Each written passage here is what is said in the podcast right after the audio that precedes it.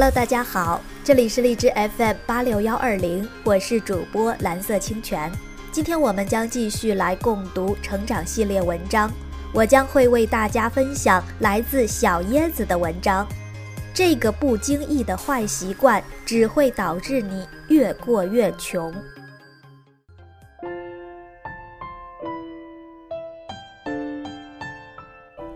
前几年在朋友的生日聚会上认识了一个姐姐，特别羡慕她的快意人生。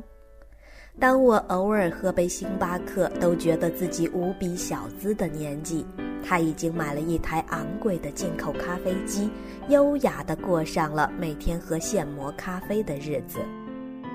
当我趁着打折才舍得给自己买双耐克运动鞋的时候，他已经毫不犹豫，一双接一双地往家里拎 Jimmy Choo 的高跟鞋。当我在旅行途中买廉价的春秋航空机票，住六人一间的民宿时，他已经给自己定制了九天高端深度欧洲游。我羡慕他能够潇洒地做自己想做的事情，毫不犹豫地买下喜欢的东西，不用沾染生活的烟火气息。直到最近，我才偶然间从好友口中得知，那个姐姐现在过得甚是狼狈。原本稳定的工作单位竟开始转型裁员，而她就是被辞退的员工之一。在甚是尴尬的年龄被裁员，没有存款，没有爱人，她只能一边找工作，一边靠父母接济。当初无比羡慕，如今却只能为他惋惜。如果之前没有那么大手笔，毫无顾忌的花钱，现在至少还能有属于自己的一笔存款，也不至于沦落到这般模样。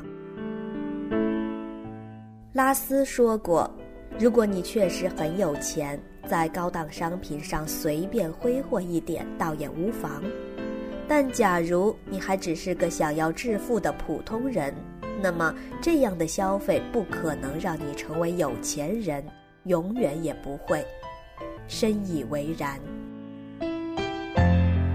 现在这个时代，无数的公众号告诉你，只知道省钱的人是没有未来的，会花钱的人运气都不会太差。但是你是否知道？平日里你不经意间乱花的那些钱，足以拉开和他人的差距吗？有这样一个故事：一对夫妻习惯在每天外出的时候，一人买一杯拿铁喝。他们觉得这是一件非常惬意的事情，从来没有觉得有什么不妥。直到后来，一位理财分析师为这对夫妻算了一笔账。每天两杯拿铁的花费七十元，一年就是两万五千五百五十元，三十年就是七十六点六五万元。在时间的复利下，每天省下的拿铁钱竟足够他们买一辆好车了。这就是所谓的拿铁因素效应。这个词是由理财顾问大卫·巴赫首先提出的。指的是日常中像买糖果、瓶装水、杂志、报纸，还有拿铁等不太引人注意的一些零散花费，竟有积少成多、聚沙成塔的效应。就像我刚毕业那会儿，觉得自己已经步入职场，不能太寒酸，我就学着别人的样子，每天喝一杯美式咖啡，每周找一家小资情调的餐厅请人吃饭。每个月在商场刷卡买下一套化妆品或一个包包。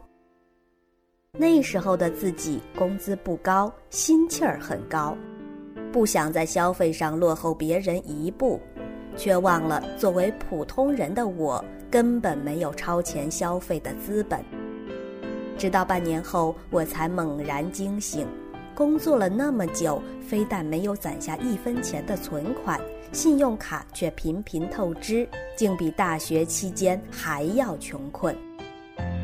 原来生活中那些我不曾注意到的拿铁因素，竟在不知不觉中耗光了我的积蓄。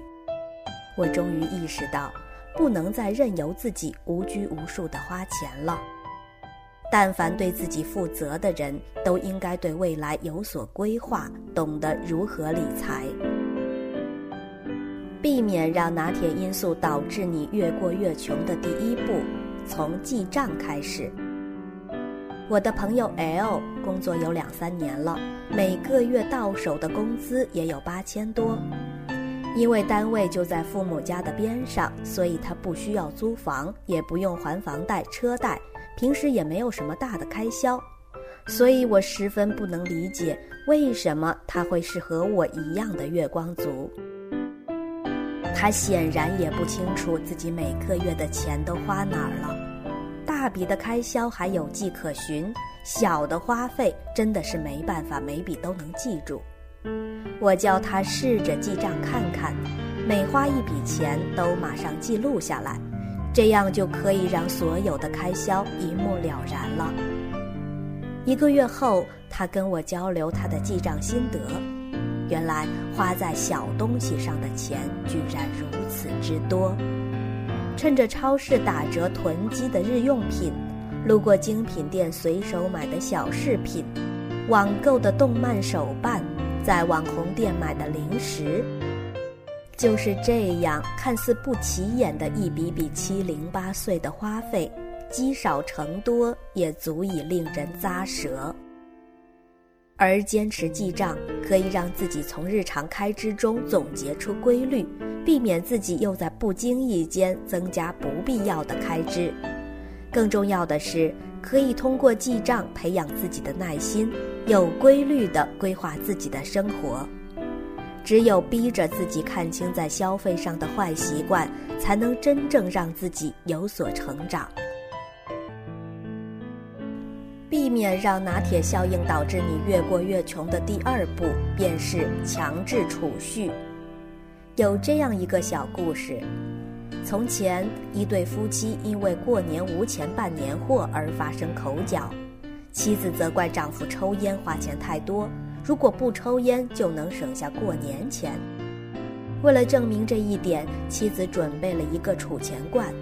丈夫每买一包烟，妻子就往储钱罐里投入一包烟的钱。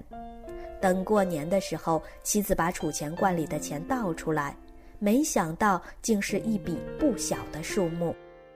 一家人用这笔钱好好的过了个年。从此，丈夫痛下决心戒烟。妻子也就没有再往储钱罐里存钱了。然而到了年底，他们却发现又没有办年货的钱了。夫妻俩面面相觑，好像没有大手大脚花钱了呀？怎么又没钱过年了？夫妻俩之所以没有办年货的钱，无非是因为没有再强制储蓄了。许多人的储蓄习惯是收入减去支出等于储蓄，然而由于各种无法看见的拿铁因素，往往会导致储蓄结果与预期背道而驰。所以，强制储蓄便是把公式换成支出等于收入减去储蓄。比如说，每个月工资三千元。在发工资的那天，强制将工资里的五百元存到另一张卡上，就当做自己没拿过这五百块钱。我们的生活品质并不会因为少了这五百块钱有所变化，因为人的适应水平、消费水平会慢慢跟着调整。而且五百或者一千块钱真的不经花，几顿饭局或几件小东西就没了。但只要坚持存下来，几年以后就是一笔不小的数目了。强制储蓄或许是月光族改变自己最好的途径。有人说，所有的财富都不是平白无故，每个人的穷也都有迹可循。我们生活在一个消费欲望随时都能得到满足的时代。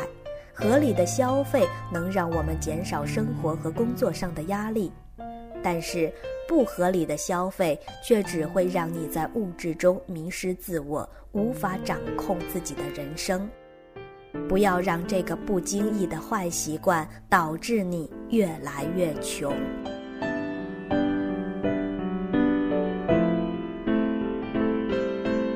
好的，伙伴们，今天的文章就分享到这里，感谢你的收听。伙伴们晚安，我们明天再见。